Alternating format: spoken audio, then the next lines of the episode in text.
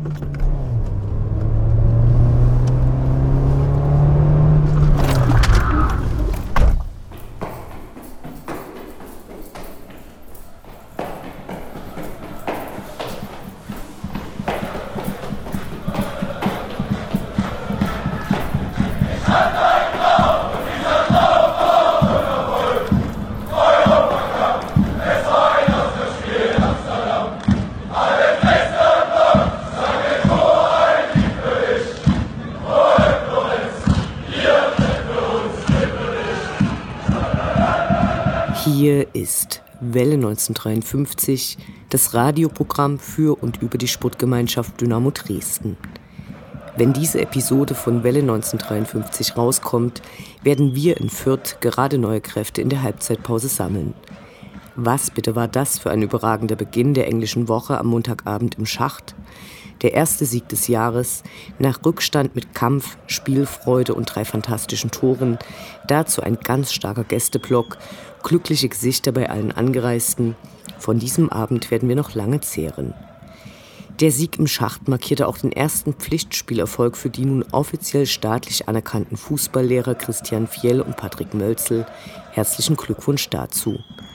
Am Sonntag erwarten wir dann Union und die Spatzen pfiffen es von allen Dächern. Das Buch von Ex Capolemi erscheint offiziell. Wir haben uns dazu ausführlich mit ihm unterhalten. All dies und mehr jetzt in der 95. Ausgabe von Welle 1953. Mein Name ist Anne Vidal, sportfrei.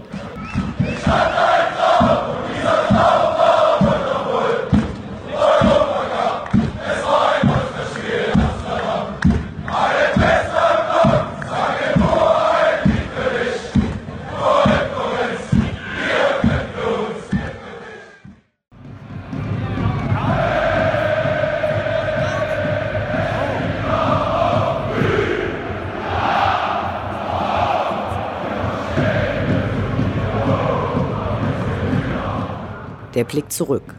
Was ist passiert? Was war großartig? Was hätte nicht geschehen dürfen? Infos zu den absolvierten Liga- und Pokalspielen.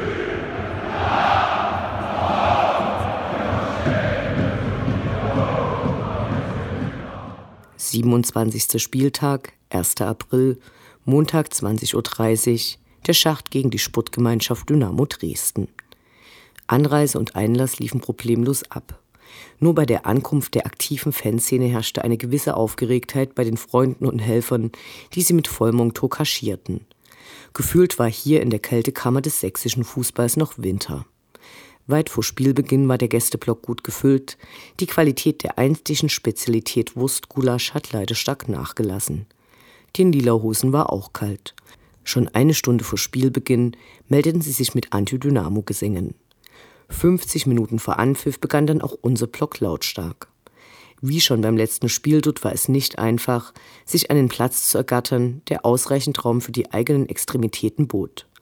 Der Schacht ging trotz seiner in der vorherigen Begegnung gegen Kiel erlittenen 5 zu 1 Klatsche als Favorit ins Spiel. Die Aufstellung von Cheftrainer Christian Fiel war eine Überraschung. Haris Duljevic blieb erstmal draußen. Durch die Gelbsperre von Janis Nikolaou und Niklas Kreuze wurde kräftig rotiert. In der ersten Halbzeit ließ sich eine Spielidee von Dynamo erahnen, allein die Chancenverwertung war Mangelware. Und dann landete der Ball im Tor von Markus Schubert. Würden die Dynamos ihren Faden wiederfinden und ins Spiel zurückkommen? In der ersten Hälfte gab es noch eine starke Parade von Schubert und einige Nicklichkeiten, sonst aber nichts weiter Erwähnenswertes. Zu Beginn von Hälfte 2 dann verteilt im ganzen Block Pyro und Dynamo erschien mit korrigierter Einstellung zurück auf dem Platz. Haris Duljevic kam für Rico Benatelli und brannte ebenfalls lichterloh. Seine Abgabe auf Linus Wahlquist, der zu Lukas Röse weitergab, gründet dieser mit einem Hackentrick, der Mendel zum ersten Mal zwang, den Ball aus seinem Netz zu holen. Der Torschütze zum Ausgleich ging runter und Justin Löwe kam, für viele überraschend, zu seinem zweiten Pflichtspieleinsatz. Überrascht zeigte sich nach dem Spiel auch Christian Fiel, der Justin Löwe eigentlich defensiver einsetzen wollte, aber der zog einfach mal ab. Die ersehnte Schlussminute kam heran, die Nachspielzeit wurde mit unerklärlichen vier Minuten angesetzt. Und dann zeigte Erik Berko, der in den letzten Monaten oft heftig kritisiert worden war, und Dynamo am Ende der Saison verlassen wird, nach einem Pass von Haris Duljevic ein überragendes Kunststückchen. Damit versetzte er den gesamten Gästeblock um drei Meter nach unten.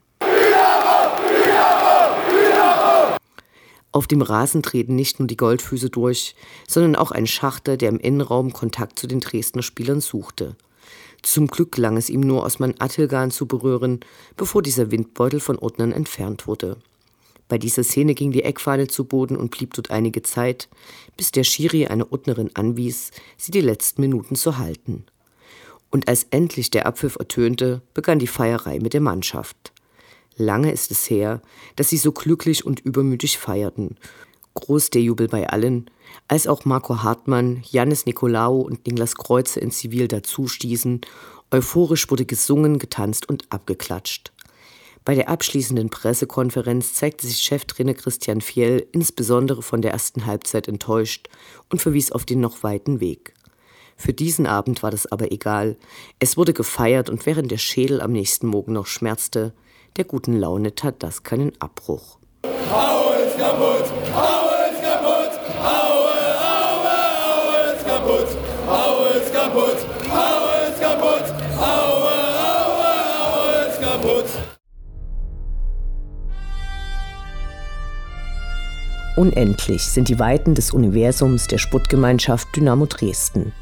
Alles rund um die SGD.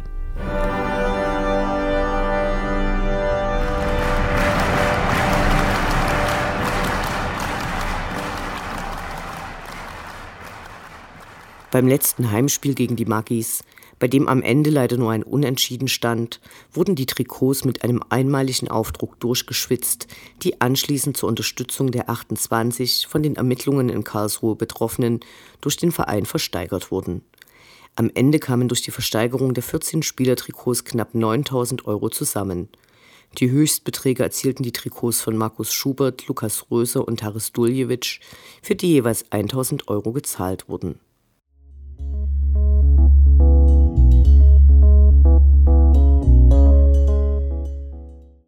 Am 28. April wird der erste Mitgliederstammtisch außerhalb Deutschlands stattfinden, und zwar in St. Gallen in der Schweiz. Der Verein hat sich dafür ein recht umfangreiches Programm einfallen lassen. Neben dem Präsidenten Holger Scholz wird Hartmut Schade, Torschütze beim 32 Erfolg beim Viertelfinalspiel des Europapokals 1977 gegen den FC Zürich dabei sein, der über diese Begegnung Spannendes zu berichten weiß. Außerdem wird Dynamos technischer Leiter Sven Hartmann über den Bau des neuen Trainingszentrums Rede und Antwort stehen. Ein schönes Angebot für die Dynamo-Mitglieder aus der Schweiz und den angrenzenden Landschaften. Aber gut, ich meine, alles, was ich jetzt rede, ist alles Schall und Rauch. Das Interview. Gespräche mit Spielern, Funktionären, Initiativen, Freund und Feind.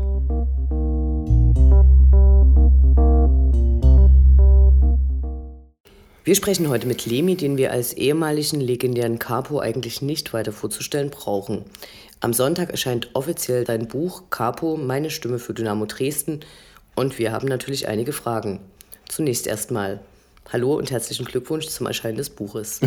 Hallo. Die Lektüre deines Buches hat bei uns Erinnerungen an vergangene Zeiten wachgerufen und ohne Lobhudelei betreiben zu wollen, empfinden wir es als ein wichtiges Dokument über und für die Fans von Dynamo Dresden. Du warst jahrelang einer der präsentesten Menschen bei Dynamo, hast Anfang 2017 als Capo aufgehört, jetzt das Buch. Was ist es deiner Meinung nach? Eine persönliche Erinnerung oder Zeitgeschichte? Schwierig. Ähm, ja, kann man eigentlich spätes sagen. Ähm, für mich ist es halt wichtig irgendwie gewesen, dass diese ganzen alten Geschichten, die wir uns irgendwie bei den Auswärtsfahrten um die Ohren hauen, dass die nie vergessen werden irgendwie. Also ich finde das schon cool, wenn man das halt so aufschreibt und niederschreibt. Also ich finde halt, wir, wir irgendwie müssen wir unsere Geschichte erzählen. Also gerade irgendwie auch die Ultras in Deutschland, das wäre schon wichtig, irgendwie, wenn wir unsere Geschichte erzählen. Also auch natürlich Ultras Dynamo und äh, meine Person. Also warum irgendwie das mit ins Grab nehmen? Das macht gar keinen Sinn. Im Trailer zur Ankündigung und dann auch im Inhaltsverzeichnis wird deutlich, dass du das Buch gemeinsam ausgerechnet jemand von Magdeburg geschrieben hast. Das hat für einige Irritationen gesorgt. Äh, wie kam es dazu? ja, die, äh, das ist natürlich eine spannende Frage. Ja, das, ich hätte es natürlich auch locker machen können mit äh, jemand aus Dresden. Also da gibt es bestimmt den einen oder anderen, äh, den ich da äh, auf der Liste hatte. Das Problem ist halt, wenn ich das mit jemandem mache, der mir relativ nahe steht, der vielleicht auch mit Ultras Dynamo zu tun hat, ähm, könnte es natürlich unter Umständen dann passieren, dass natürlich nie das Buch, ist es dann Lemi oder ist es dann schon irgendwie eher eine Gruppenmeinung, die dann irgendwie wiedergespiegelt wird. Und das war mir dann schon irgendwie wichtig, dass ich dann vielleicht auch jemanden habe, der auch schon mal so ein bisschen ein, zwei Bücher geschrieben hat und so weiß, wie man äh, damit umgehen muss und weiß, was man machen muss. Und ähm, ja, dann kam halt äh, ein Zwicker auf mich zu, der Otsch, und sagte, ey, pass auf hier, ich habe da jemanden, was hältst du davon? Das ist Jente von Magdeburg. Äh, ich so erstmal, oh, okay, Magdeburg, ja. Aber da ich relativ offen bin eigentlich für äh, sämtlichen Schabernack, habe ich gesagt, hier, pass auf, ich fahre mit zur Lesung nach Zwickau. Und ja, es war total locker und entspannt. Wir haben sofort einen übelst coolen Draht gehabt. Wir haben übelst uns äh, Geschichten um die Ohren gekloppt irgendwie und dann haben wir äh, ja einen Kasten gesoffen und zwei Flaschen Pfefferminze sind auch noch drauf gegangen und wir waren irgendwie total besoffen und irgendwie war das halt total cool und locker und es hat halt echt gefunkt. Also es war halt ja eine Wellenlänge und es hat halt echt gepasst. Du hast viele Sachen aufgeschrieben, die vor 20 Jahren oder mehr passiert sind und die meisten haben das ja nicht so einfach parat. Hast du in deinen Erinnerungen gekramt oder hast du da auch Tagebuchaufzeichnungen genutzt oder wie lief das ab?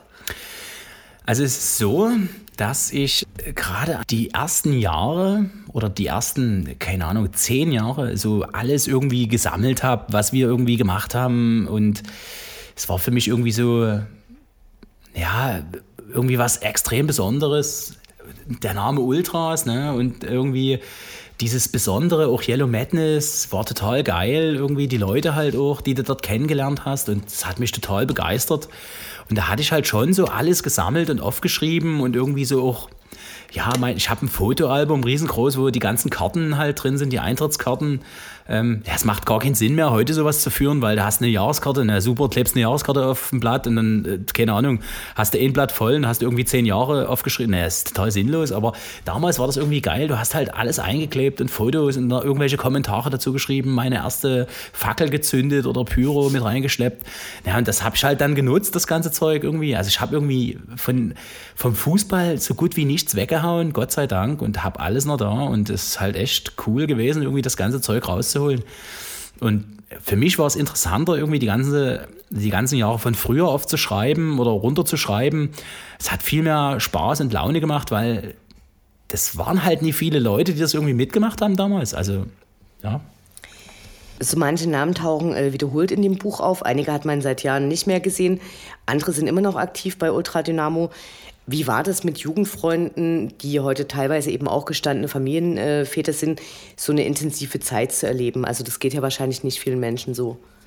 Boah, also ich muss sagen, es sind natürlich, äh, ja, von den ersten Jahren halt viele irgendwie, die jetzt nicht mehr dabei sind. Ähm, aber ich muss sagen, irgendwie war das eine übelst geile Zeit. Ich will das gar nicht missen. Ich bin so froh, das alles zu erlebt zu haben irgendwie und auch an die richtigen Leute geraten zu sein. Also es war halt irgendwie, alles hat sich irgendwie bei uns so im Dresden-Westen abgespielt. Alles irgendwie so zwischen äh, Plattenbau und Nauslitz irgendwie, hat sich da irgendwie alles dahin gezogen und haben sich irgendwie die richtigen Leute gefunden und ich bin total stolz, irgendwie, irgendwie auf den äh, Kluge, auf Margot getroffen zu sein und auf Matze halt und mit denen halt irgendwie so ein bisschen meine Jugend dann irgendwie so verbracht und dann halt der, der, der Magic und der, der Nils, die dazugekommen sind und das war total spannend, oh, irgendwie total cool. Also, also es war echt eine geile runde Truppe und egal ob die jetzt irgendwie äh, weiter weg wohnen oder äh, der eine halt weniger zum Fußball geht als der andere oder der andere halt irgendwie kaum noch.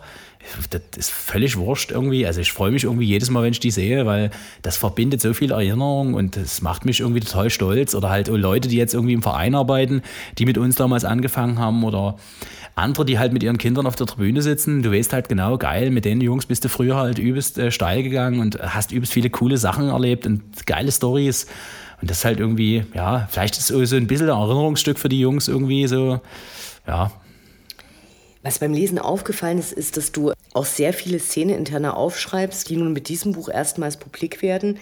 Hast du das mit den Freunden vorher diskutiert, inwieweit man sowas überhaupt öffentlich machen kann? Und willst du vielleicht schon ein paar Details verraten? Also, ich muss ehrlich sagen, ich habe über das Buch an sich ganz, ganz wenig mit ganz, ganz wenigen Leuten geredet. Also es ist wirklich so gewesen, dass ich, ich habe das Ding runtergeschrieben. Am Anfang natürlich mit extrem viel Frustration. Irgendwie mein Kopf war total voll. Ich war kurz vorm Burnout irgendwie total fertig auf die Reven, weil halt irgendwie, ja, du extrem viel Druck hattest immer bei dem ganzen Fußballding und ja, muss auch sagen, irgendwie, ja, mittlerweile finde ich irgendwie, dass es äh, trotzdem ziemlich rund geworden ist und irgendwie total geil und äh, ich bin total froh, wenn es rauskommt und die Leute es lesen. Klar wird es so kritische Stimmen geben und so, Politik wird bestimmt ein schönes Ding werden, wo äh, sich die, äh, die, die Geister wieder scheiden werden, aber das ist halt alles damals so gelaufen und ja, irgendwie ich glaube, es ist besser gewesen, dass ich es für mich gemacht habe, dass dort keiner weiter drin rumgefuscht hat in der ganzen Sache und ich mein Ding durchgezogen habe, so wie ich es irgendwie relativ oft machen konnte. Und ähm, diesmal habe ich es halt wirklich komplett durchgezogen und mit Jente einen guten Gegenspieler gehabt, der halt die Sachen rübergebracht hat dann nochmal und äh, hervorgehoben, was halt wichtig ist. Und ich denke, das ist halt extrem viel wert.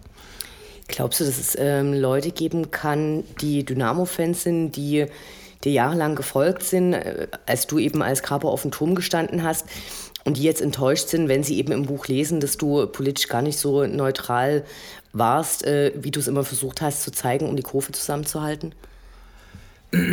Na, was heißt neutral? Also das Ding ist ja so, äh, natürlich werden Leute sagen, oh, krass und so, äh, wie waren die politisch unterwegs früher ne, und so.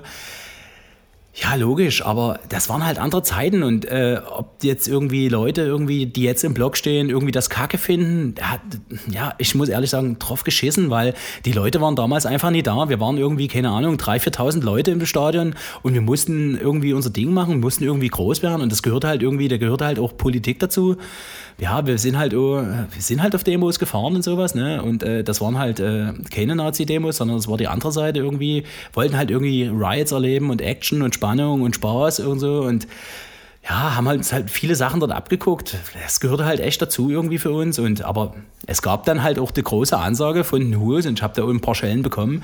Lemi, pass auf, äh, so funktioniert es nie. Also ihr müsst euch hier schon entscheiden, entweder Politik oder Fußball. Und ich denke, diese neutrale Sicht und dieses auf dem Deckel halten alles so bei Dynamo und äh, keine Politik nach außen. Ich denke, das ist das Beste, was wir machen können, weil sonst sprengst du einfach mal die ganze Kurve und äh, hast irgendwie drei Splittergruppen irgendwie und da, damit wird man nie froh. Also es ist das Beste, was du machen kannst hier in Dresden, am Standort Dresden für Dynamo, dass du alles unter dem Deckel hältst und dass du keine politische Einstellung nach außen trittst. Das ist einfach so. Das, ist, das gehört sich so und damit müssen wir eigentlich in den nächsten Jahren auch genauso weiterfahren, weil es dreht sich in den 90 Minuten alles um Dynamo und Schwarz-Gelb und nie über irgendeine andere Farbe. Du beschreibst in dem Buch erstaunlich viele Situationen, in denen du äh, eher nicht geglänzt hast. Zum Beispiel dieses Eishockeyspiel, wo eben rauskommt, dass du da eher unsportlich agierst. Und es gibt auch Ausfälle bei Reisen, die du beschreibst oder äh, das zur Rede der Spieler von Dynamo, was eigentlich von anderer Seite initiiert wurde. War das schwer für dich, darüber zu schreiben? Eigentlich gar nicht. Also ich muss sagen, die ganzen lustigen Sachen, so ja, Fußball spielen zum Beispiel, ist überhaupt nicht mein Ding gewesen. Also keine Ahnung. Ja, ich habe mich da irgendwie gerne ins Tor gestellt oder so. Oder ja, wenn ich raus musste, dann musste ich halt draußen spielen. Aber mit Fußball hat das wenig zu tun gehabt. Oder Eishockey war ja genau das Sechste. Der Genschmar kam an und sagte, hier Levi, pass auf, äh, wir machen hier ein Benefizspiel, du musst aufs Eis. Äh, ja, okay, können die anderen in Eis laufen? Nee, können die alle nie und so, das können die alle nie. Und ich so, okay, alles klar. Und keine Ahnung, ich ziehe die Schlittschuhe an, hab, komm gar nicht klar und sehe bloß vor mir, wie hier alle irgendwie durch die Kante sägen. Und ich dachte mir, das kann doch nicht wahr sein. Die haben mich verarscht, ne? Die Assis irgendwie, der Maugsch, der, äh, keine Ahnung, der Ansgar Brinkmann, der Ulf Kürsten, die konnten übelst Schlittschuh fahren und dann konnten die auch noch mit dem Stock umgehen. Und ich war irgendwie froh, äh, im Mittelkreis irgendwie äh, hinzukommen mit einem Pinguin vorne, was kleine Kinder haben, und breche mit dem Pinguin einfach mal vor mir irgendwie zusammen. Die ganze Halle feiert und es wird auch nie besser und der, der Trainer kommt dann auf die geisteskranke Idee, dann zu sagen, ja, Lemi, du musst äh, in der dritten Reihe bist du dann mit dran. Ich sage, ist es dein Ernst, mich aufs Eis zu schicken? Ja, nee, du musst aufs Eis. Ich sage, was? Naja, keine Ahnung, der schickt er mich dreimal aufs Eis und er kann dir vorstellen, was dort passiert. Das ist vorne Katastrophe. Der Hall, die Halle hat getobt irgendwie, ich war total irgendwie, ich habe die Massen dort belustigt, aber irgendwie, ich komme mit mir selber nicht klar und auch mit der Sportart gar nicht. Also, ja. Du hast in einem Kapitel deinen Alltag als äh, Mensch und Capo beispielhaft an zwei Wochen beschrieben und äh, berichtest davon deinen ganzen Verpflichtungen und deinem Klemmbrett, was du immer bei dir führst, um nichts zu vergessen. Und es sind viele Sachen, die dich auch äh, vom Zusammensein mit deiner Familie abgehalten haben. Beides war dir enorm wichtig. Wie hat sich diese Zerrissenheit zwischen dem einen und dem anderen für dich ausgewirkt? Also diese zwei Wochen, dieses Runterschreiben von den zwei Wochen, das war ähm, ein Otsch seine Idee der hat gesagt, Lemi, pass auf, das Beste, was du machen kannst, ist eigentlich, schreib wirklich mal diese zwei Wochen runter zu deiner, wie, wie du immer so zwei Wochen agiert hast und so.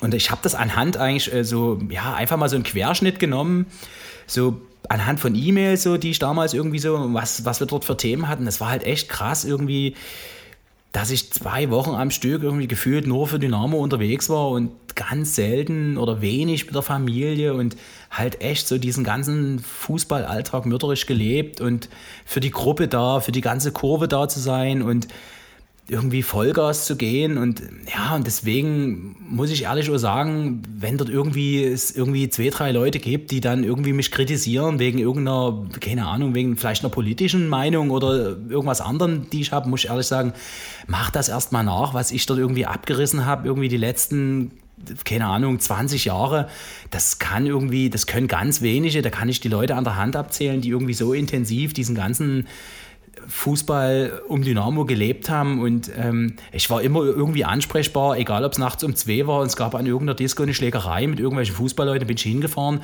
und habe das irgendwie geklärt oder es ging irgendwie Sammelaktionen, na, dann habe ich mir Zeit genommen und habe halt irgendwie gefühlt den ganzen Tag auf der Prager verbracht und halt Geld gesammelt für den Verein ja, das war irgendwie immer, irgendwie war ich unterwegs. Also das, ja, ich, irgendwie hat das nie abgenommen oder ja, es war halt, es war, war nicht alles schlecht, muss ich sagen, aber es war halt schon absolut am Limit, immer 100 Prozent. Gerade wenn es um strafbare Sachen geht, warnst du von Nachahmungen in der heutigen Zeit. Sinngemäß sagst du, das war damals geil und witzig, ist aber heute gefährlich und schadet der Gruppe oder den einzelnen Personen aufgrund höherer Strafen und Verfolgungsdruck durch Verbände und Justiz. In deinen Saisonansprachen äh, klang das auch oft durch. Welche Geschehnisse haben deine heutige Haltung verursacht? Ja, man wächst ja mit der Zeit. Am Anfang hat man sich überhaupt keine Platte gemacht, irgendwie über die ganzen Dinge, die man so fabriziert hat oder gemacht hat, irgendwie. Es waren halt äh, ganz andere Zeiten, irgendwie auch geile Zeiten. Ich will das null missen, aber die Strafen, also diese Spirale hat sich extrem nach oben gedreht. Ich denke mal noch nimmer, dass es darum geht, irgendwie dass die Jungs irgendwie, wenn die Scheiße bauen, dass die hart bestraft werden müssen, sondern es einfach eine politische Meinung ist, um Gottes Willen, ne, da ist eine Subkultur, die sind übelst viele und so, die könnten vielleicht irgendwie mal, keine Ahnung, am System vielleicht mal irgendwie rumschrauben oder was. Ne? Ich denke, die Leute haben ein, also die, die obersten 10.000 in Deutschland, die haben einfach auch ein bisschen Angst und Respekt davor. Um was anderes geht es da eigentlich gar nicht mehr, weil was für eine Subkultur gibt es denn heutzutage noch irgendwie? Es ist ja nicht mehr viel, was da irgendwie noch übrig geblieben ist und ich denke, das ist einfach bloß diese Angst, diesen Druck hochzuhalten auf diese Jugend und ähm, ja, weil die sich halt auch alle ihre eigene Meinung bilden, die, die gucken über den Tellerrand und das heutzutage gibt es doch kaum noch, dass Leute irgendwie sich für andere Themen interessieren oder für andere Leute interessieren oder andere Gruppen interessieren. Ich finde es total cool irgendwie, dass die das machen, aber irgendwie bin ich mittlerweile in dem Alter, wo ich sage, naja, müssen wir uns irgendwie alle fies aufs Maul hauen oder können wir nicht irgendwie alle ein, gemeinsames Ding fahren und eine, eine, gemeinsame Sprache sprechen, weil irgendwie die Probleme haben wir irgendwie alle dieselben, haben, also egal ob es der Standort irgendwie in Buxtehude im Westen ist oder hier im Osten, also irgendwie haben alle dieselben Probleme und deswegen, ja, ich sehe das halt irgendwie ein bisschen differenzierter. Klar, logisch, dass die Jugend von heute sagt, oh, wir würden auch gerne den Spaß haben, den ihr früher hattet, ne? aber ja, das Strafmaß ist halt auch schon ganz schön utopisch geworden, also für irgendwelche Sachen. Du hast es gerade schon so ein bisschen angesprochen. Es gibt so mehrere rote Fäden, die sich durch das Buch ziehen. Und äh, in einer ist davon, wenn man es so ein bisschen hochgestochen formuliert, äh, die gesellschaftliche Teilhabe, die als Gestaltung im Kurvengeschehen beginnt und dann immer weiter in den Verein reinreicht. Stichwort Plan für die Entschuldung. Ist der Verein deiner Meinung nach die Möglichkeit, da was zu bewegen oder überhaupt was zu bewegen? Und äh, wie hat UD und damit auch du Dynamo Dresden geprägt? Worauf bist du da besonders stolz? Also, also ich persönlich bin ja, also ich selber werde mir keinen Lorbeerkranz aufsetzen, das macht überhaupt keinen Sinn. Es sind immer die Leute und die Menschen gewesen, die diesen Verein die Jahre unterstützt haben und gerade in den Zeiten, wo es extrem schwer war. Und ich kann vor jedem dem Hut ziehen, der dort irgendwie ähm, wo es in der Oberliga irgendwie hin und her ging und wir um Platz sieben oder sechs gekämpft haben, irgendwie ins Stadion gekommen ist. Also ich habe mega Respekt vor diesen ganzen Leuten und bin total stolz irgendwie, dass da dass ich auch viele von denen kenne noch. Also ich muss ja sagen, am Anfang haben wir uns schon, also wir hatten ja immer so unseren Plan oder wir waren halt, klar waren wir Rotzer und wir wollten halt ganz am Anfang irgendwie eine geile Kurve, die halt äh, auch 90 Minuten halt auch durchsinkt. Das haben wir am Anfang null geschafft. War natürlich auch ein großes Beispiel dafür. 45 äh, Minuten runter vom Zaun, ins Kulti ins Saufen. Hm, okay, alles klar. Aber wir hatten irgendwie immer so uns gewisse Ziele gesteckt, so, ja, jetzt eine coole Kurve, so, die halt um 90 Minuten cool singt und auswärts halt auch zusammensteht und äh, ordentlich halt PS auf die Straße bringt. Dann ging es schon so ein bisschen Richtung Vereinsgestaltung. Ähm, wie kann man den Verein halt irgendwie gestalten? Also es ist gerade eine übelst rasante Globalisierung hier, Internationalisierung und irgendwie müssen irgendwie alles alles muss irgendwie ausgegliedert werden und irgendwie müssen in jeden, an jedem Standort nur noch drei Leute Sagen haben. Und ich sehe das irgendwie total kritisch und ich kann mit dieser aktuellen Situation überhaupt nie umgehen. Also, keine Ahnung, einen Spieler verpflichten für 80 Millionen Euro. Ich wüsste sofort, was ich mit 80 Millionen Euro mache da wüsste ich, ich würde hier ein geiles Vereinsgelände bauen wollen, wo irgendwie die Gesellschaft zusammen ist, wo die Stadt stolz drauf sein kann, wo nicht bloß Fußball ist, sondern so Breitensport, alles zusammen an einem Fleck, ein riesengroßes Gelände, was ich halt auch im Buch beschrieben habe, wo halt irgendwie die Alten äh, im, äh, in einem kleiner Parkanlage irgendwie Skat spielen oder keine Ahnung oder Schach oder Dame und irgendwie die Jugend spielt Basketball, aber alles irgendwie für einen Verein, also alles unter Dynamo Dresden und es gibt einen Ruderverein, Ringer und irgendwie an der Olympiade wird daran teilgenommen. Irgendwie sowas stelle ich mir vor und dann eine riesengroße Terrasse, wo halt irgendwie ganz viele Leute Platz nehmen können und es wird zusammen gegrillt und aus ganz vielen verschiedenen ähm, Gruppen von Menschen wird halt zusammengesessen und so und alle machen so ein bisschen ihr Ding irgendwie würde ich da irgendwie Geld investieren in sowas, irgendwie, dass die Leute wieder mitzunehmen. Halt, es gibt übelst viele Leute, sind halt über 60 und sind halt ganz selten draußen oder sind halt in ihrer Wohnung irgendwie gefangen, irgendwie vom Fernseher und mich kotzt das mega an. Die würde ich halt echt draußen sehen, in so einem coolen Gelände, wo die halt irgendwie noch mitgenommen werden, wo die halt auch so Bindung zur Jugend haben und halt eher so ein Gesellschaftsding, irgendwie so unter, unter dem Verein halt, also so ein großes Wappen, was über diesen Verein dann halt oder diese, über diesem Gelände halt so schwebt. Irgendwie würde ich mit diesen 80 Millionen genau das anfangen, irgendwie das mitzumachen irgendwie und das aufzubauen, als irgendeinen Spieler zu verpflichten, der das überhaupt für mich null Wert hat, sowas das kotzt mich an. Also, und das kotzt mich auch an, dass diese Entwicklung genau in so eine Richtung geht, höher, größer, besser und wir müssen Geld in die Hand nehmen, um übelste Spieler in die, in die, in die, in die Spur zu schicken, um, um was denn zu erreichen? Die Champions League, wenn also ist es cool, irgendwie in der Champions League zu spielen? Ja, du spielst dann irgendwie Europa und fährst auswärts in andere Städte, das ist cool, klar. Aber äh, was genau ist es denn dann irgendwie ein, ein Kader aufzustellen, der im Jahr 40 Millionen oder mehr kostet irgendwie? Also so viel Geld, da hätte ich ganz andere irgendwie Vorstellungen davon. Ein anderer Punkt, der immer wieder auftaucht, ist, dass sich wehren gegen Entwicklungen in den Fußballverbänden, gegen schärfere Gesetze. Du schreibst sehr emotional, ich zitiere kurz. Wir müssen ihnen zeigen, dass unser Wille für eine Sache stärker ist als ihre Strafen. Freiheit ist, was ihr draus macht. Lasst sie euch nicht nehmen. Wie setzt du das ins Verhältnis zu derzeitigen Situation? Also ich sage zum Beispiel Karlsruhe-Verfahren, Polizeigesetze.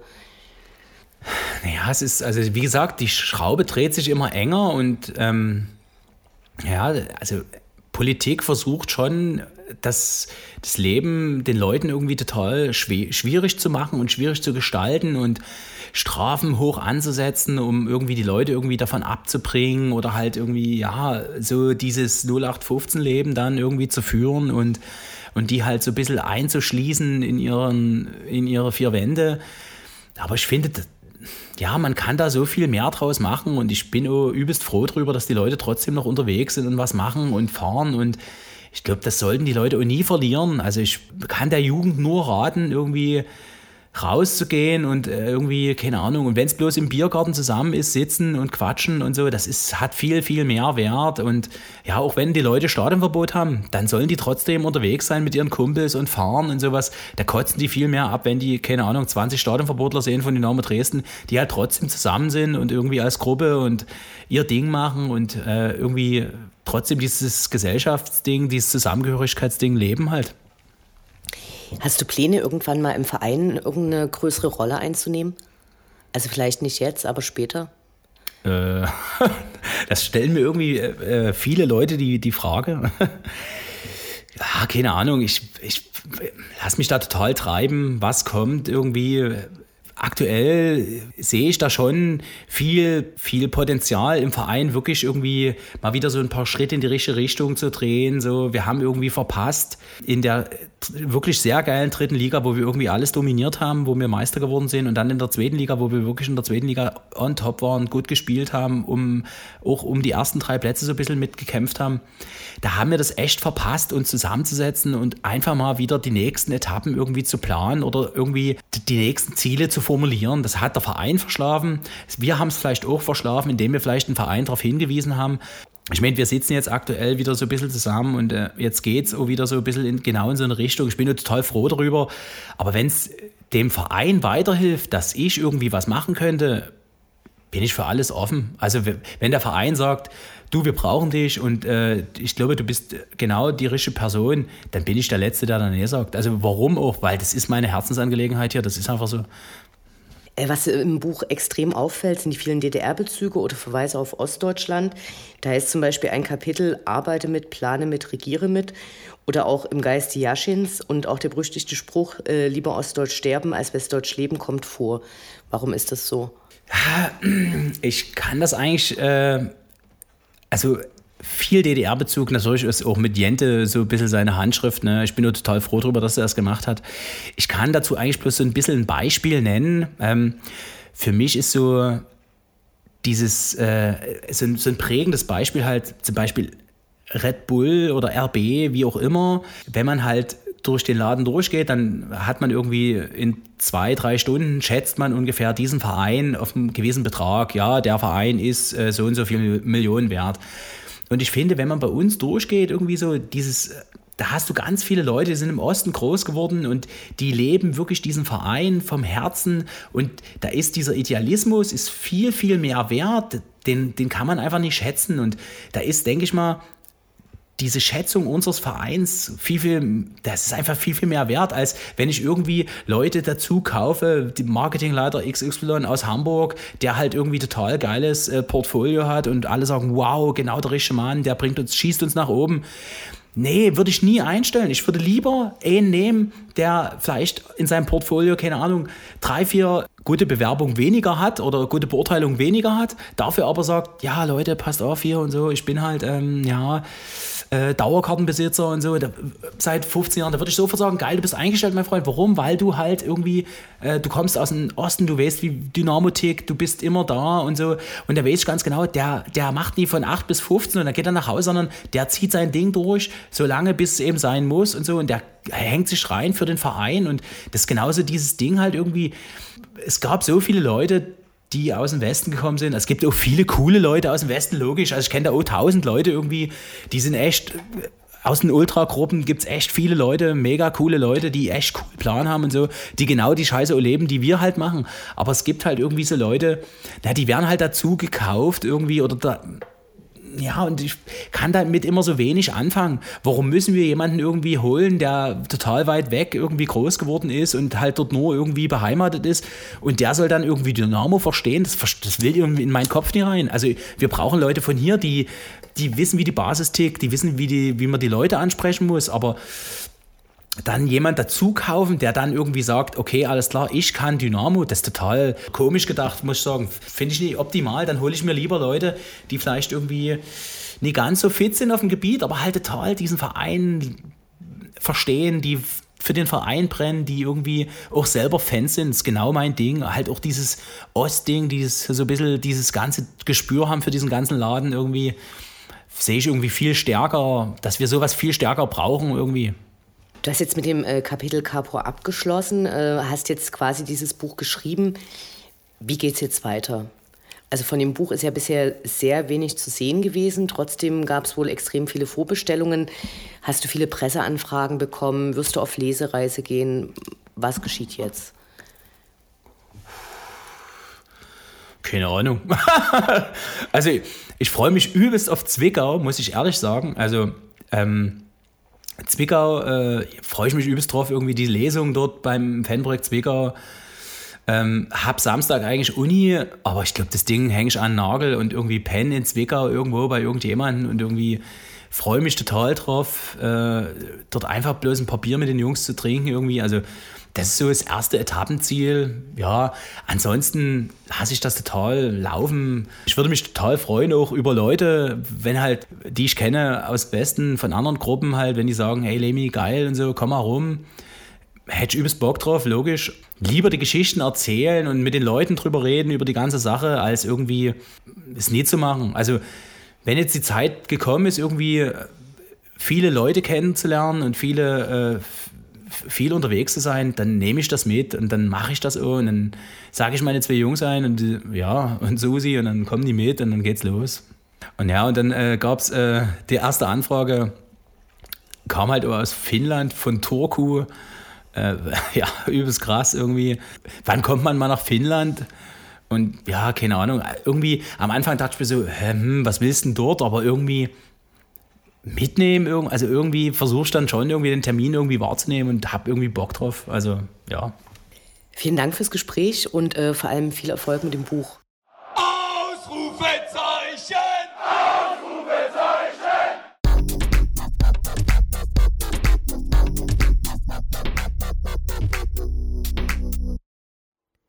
Der Blick nach vorn.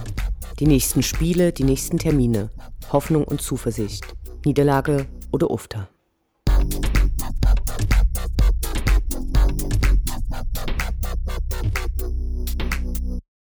28. Spieltag, 7. April, Sonntag 13.30 Uhr, Sputtgemeinschaft Dynamo Dresden gegen den 1. FC Union Berlin. Union tut sich im Moment schwer. Wenn die anderen Teams im Aufstiegskampf Punkte liegen lassen, tut es Union ihnen gleich. Trotz der letzten beiden verlorenen Spiele stehen sie auf Platz 3 und werden als drittes Spiel für Dynamo innerhalb von sieben Tagen ein harter Knochen. Uns erwartet ein ausverkauftes Wohnzimmer und wir haben die Hoffnung, dass die Jungs auf dem Platz wie in der zweiten Halbzeit im Schacht auftreten werden, und zwar in beiden Halbzeiten.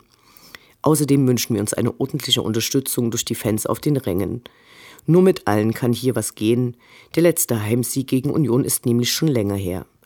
Das Ergebnis vom 12. August 2011 ist dabei leicht unrealistisch. Aber was ist das Leben ohne Träume? 29. Spieltag, 13. April, Sonnabend 13 Uhr, SV Sandhausen gegen die Sportgemeinschaft Dynamo Dresden. Und wieder einmal geht es in die Pampa nach Sandhausen. Für die lief es bisher in dieser Saison nicht besonders und so fanden sie sich in der Hinrunde nur auf den ganz unteren Plätzen der Tabelle. In der Rückrunde haben sie aber andere Seiten aufgezogen und schon 14 Punkte geholt. Im Kellerduell gegen Ingolstadt gelang ihnen gerade ein Sieg, Ihre Tendenz zeigt also klar nach oben, bevor sie übermorgen Paderborn empfangen. Somit wird es ungemein schwer werden, dort zu punkten. Für uns hätten drei Punkte eine historische Dimension, denn in Sandhausen konnte Dynamo noch nie gewinnen. Das Hinspiel gewann Dynamo 3 zu 1, deshalb bitte noch einmal Dynamo Allee.